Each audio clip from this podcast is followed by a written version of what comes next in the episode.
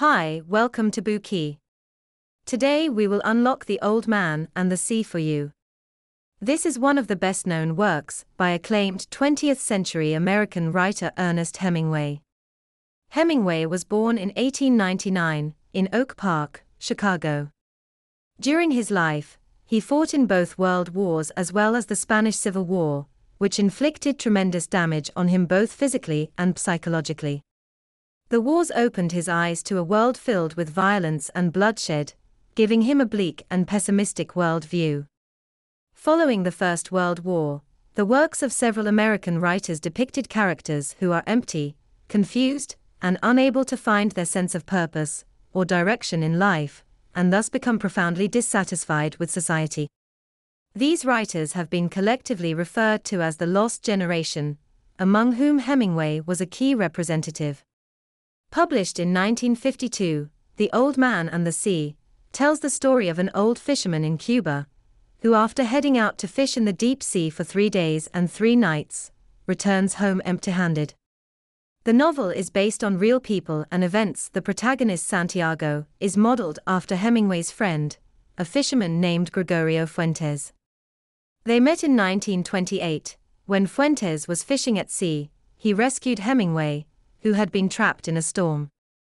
From then on, the pair became close friends.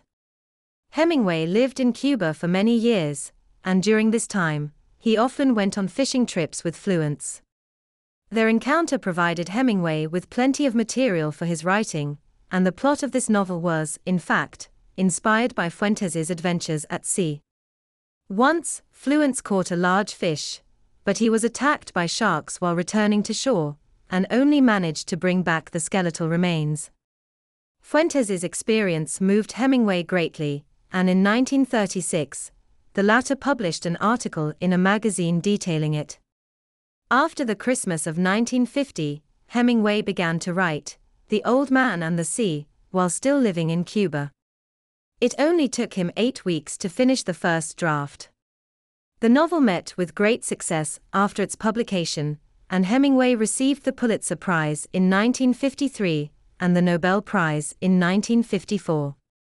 Although the story is relatively short and the plot is simple, it is very rich in meaning and arguably the best work from his later years, the culmination of a lifetime of contemplation and artistic exploration.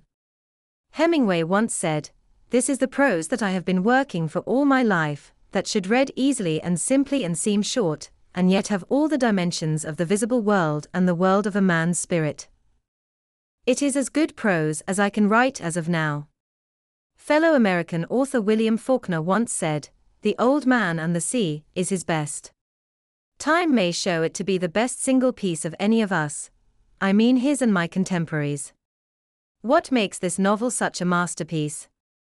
Next, we will share the key details of this novel with you in four parts.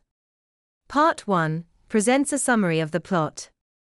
Part 2 analyzes Santiago's tough guy image. Part 3 takes a look at Hemingway's iceberg theory.